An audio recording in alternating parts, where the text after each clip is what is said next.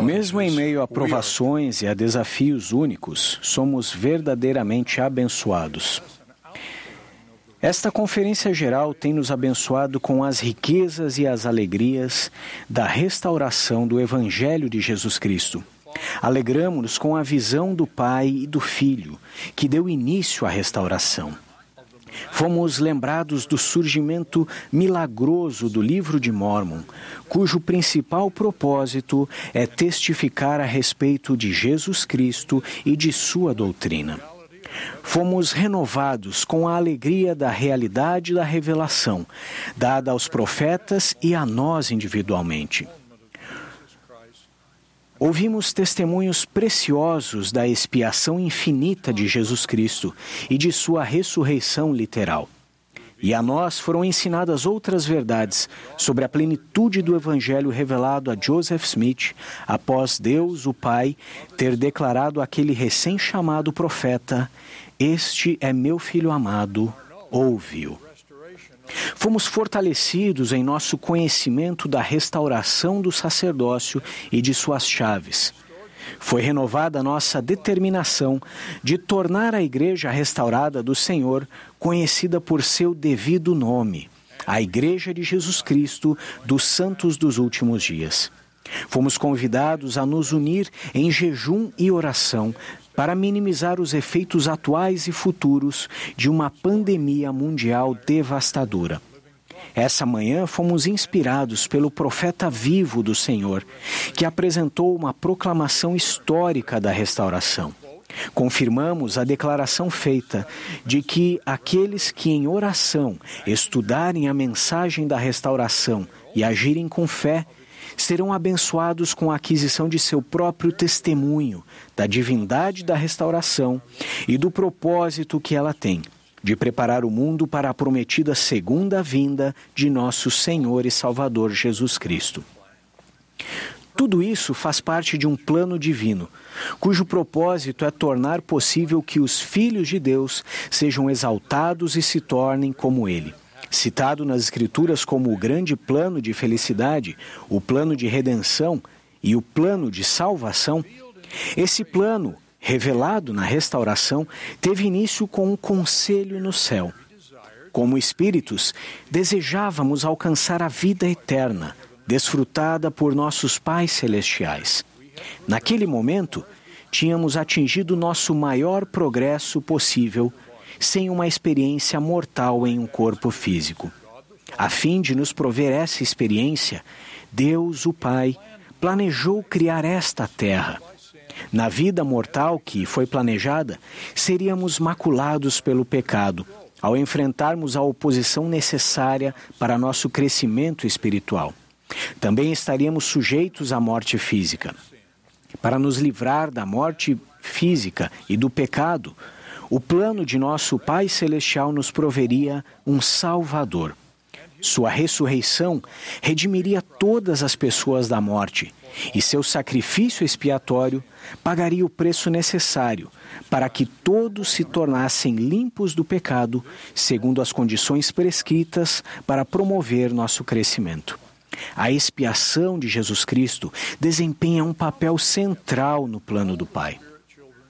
No Conselho dos Céus, foi apresentado a todos os filhos espirituais de Deus o plano do Pai, inclusive as provações e consequências, a ajuda celestial e o glorioso destino delineado nesse plano.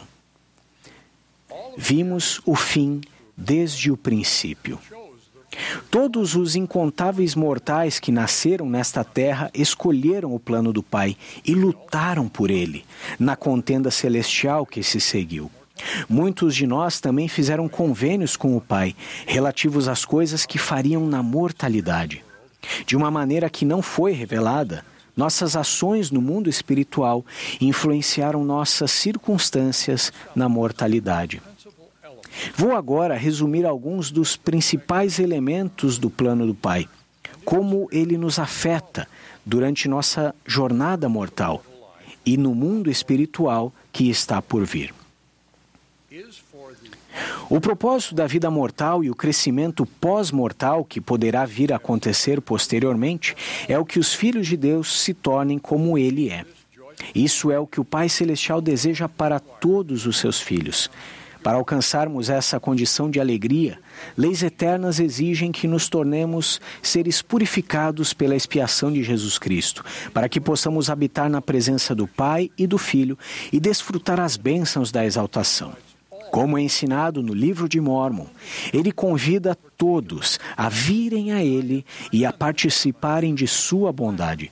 E não repudia quem quer que o procure, negro e branco, escravo e livre, homem e mulher, e lembra-se dos pagãos, e todos são iguais perante Deus, tanto judeus como gentios.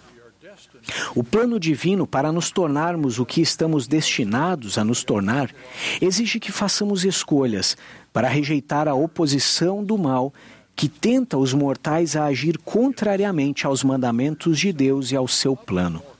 Isso requer também que estejamos sujeitos a outras oposições da mortalidade, como as que advêm dos pecados cometidos por outras pessoas e de alguns defeitos de nascença. Às vezes, nosso necessário crescimento é alcançado por meio do sofrimento e da adversidade, mais do que pelo conforto e pela tranquilidade.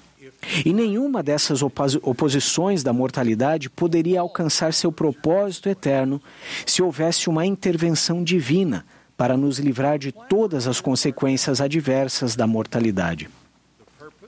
O plano revela nosso destino na eternidade o propósito e as condições de nossa jornada na mortalidade e a ajuda celestial que receberemos. Os mandamentos de Deus nos alertam a não nos colocarmos em situações de perigo. Os ensinamentos de líderes inspirados guiam nosso caminho e nos dão garantias que facilitam nossa jornada eterna. O plano de Deus nos dá quatro grandes garantias para nos ajudar durante a jornada da mortalidade. Todas elas nos são dadas por meio da expiação de Jesus Cristo, o ponto central do plano. A primeira nos garante que, por meio de seu sofrimento, pelos pecados dos quais nos arrependemos, podemos ser limpos desses pecados. Então, o misericordioso juiz final deles não mais se lembrará. A segunda, como parte da expiação de nosso Salvador, ele tomou sobre si todas as outras enfermidades mortais. Isso nos permite receber ajuda e força divinas para suportar os inevitáveis fardos da mortalidade, tanto pessoais como os que atingem muitas pessoas, tal como uma guerra ou uma epidemia. O livro de Mormon nos dá a mais clara descrição escriturística desse poder essencial da expiação. O Salvador tomou sobre si as dores e as enfermidades de seu povo, e tomará sobre si as suas enfermidades, para que se lhe encham de misericórdia as entranhas, segundo a carne, para que saiba, segundo a carne, como socorrer seu povo, de acordo com suas enfermidades. Terceira, o Salvador, por meio de sua expiação infinita, revoga o caráter definitivo da morte e nos dá a garantida felicidade de que todos nós ressuscitaremos. O livro de Mormon ensina: esta restauração acontecerá com todos, tanto velhos como jovens, tanto escravos como livres, tanto homens como mulheres, tanto iníquos como justos. E não se perderá um único cabelo de sua cabeça, mas tudo será restaurado à sua perfeita estrutura. Nesta época de Páscoa comemoramos a realidade da ressurreição. Isso nos dá a perspectiva e a força para suportarmos os desafios mortais enfrentados por cada um de nós e por aqueles a quem amamos, coisas como debilidades físicas, mentais ou emocionais que adquirimos ao nascer ou que vivenciamos durante nossa vida mortal. Graças à ressurreição, sabemos que essas deficiências mortais são apenas temporárias. O Evangelho restaurado garante que a ressurreição pode incluir a oportunidade de estarmos com os membros de nossa família, marido, esposa, filhos e pais, esse é um grande incentivo para cumprirmos nossas responsabilidades na mortalidade. Isso nos ajuda a conviver em amor nesta vida, almejando o convívio e as reuniões alegres que teremos na vida futura. Quarta e última, a revelação moderna nos ensina que nosso progresso não necessariamente termina com o fim da mortalidade. Poucas coisas foram reveladas sobre essa importante garantia. Somos ensinados que esta vida é o tempo para nos preparar para o encontro com Deus e que não devemos procrastinar nosso arrependimento.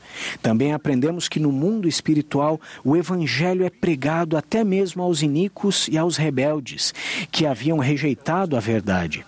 E que aqueles que são ensinados lá podem se arrepender antes do juízo final. Seguem alguns outros princípios básicos do plano de nosso Pai Celestial. O Evangelho restaurado de Jesus Cristo nos dá uma perspectiva única sobre assuntos como a castidade, o casamento e cuidar dos filhos.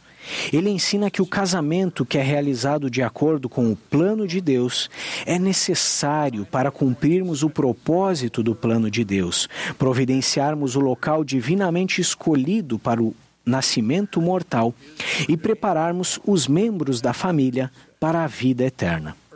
O casamento foi instituído por Deus para o homem, disse o Senhor, para que a terra cumpra o fim de sua criação. Quanto a isso, é claro que seu plano contraria algumas potentes forças mundanas no que se refere à lei e aos costumes. A capacidade de criar a vida mortal é o mais sublime poder concedido por Deus a seus filhos. Seu uso foi ordenado no primeiro mandamento mas outro importante mandamento nos proíbe de utilizá-lo indevidamente.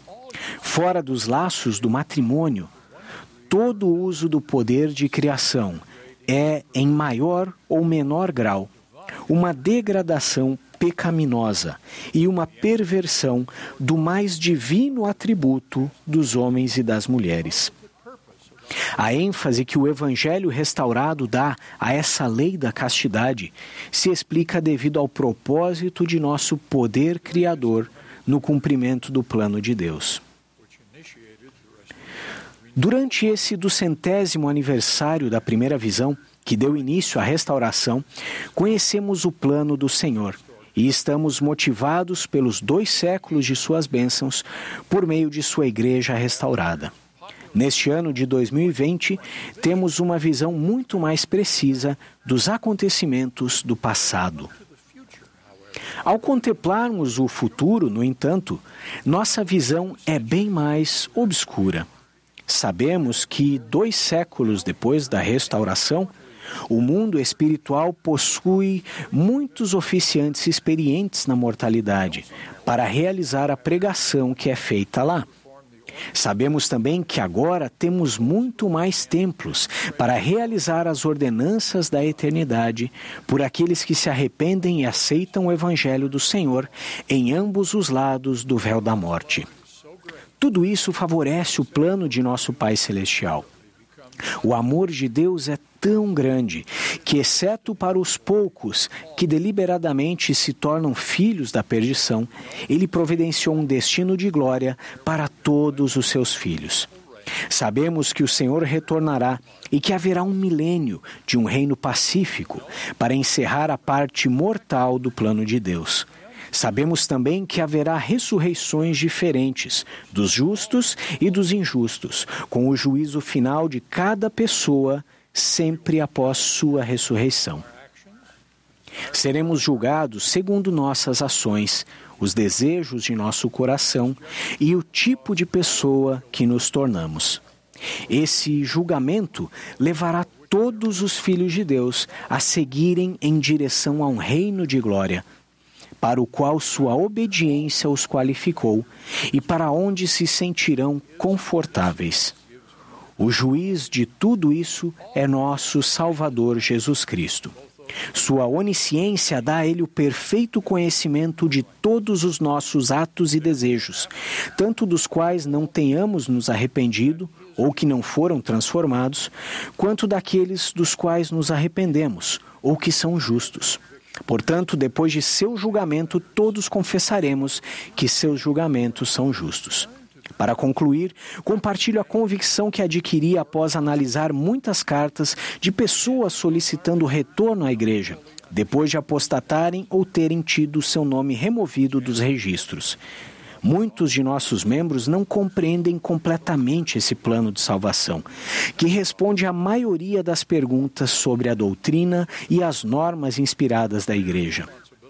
Nós que conhecemos o plano de Deus e que nos comprometemos a participar dele, temos a clara responsabilidade de ensinar essas verdades e de fazermos tudo o que pudermos para aprofundá-las na vida de outras pessoas em nossas próprias circunstâncias na mortalidade.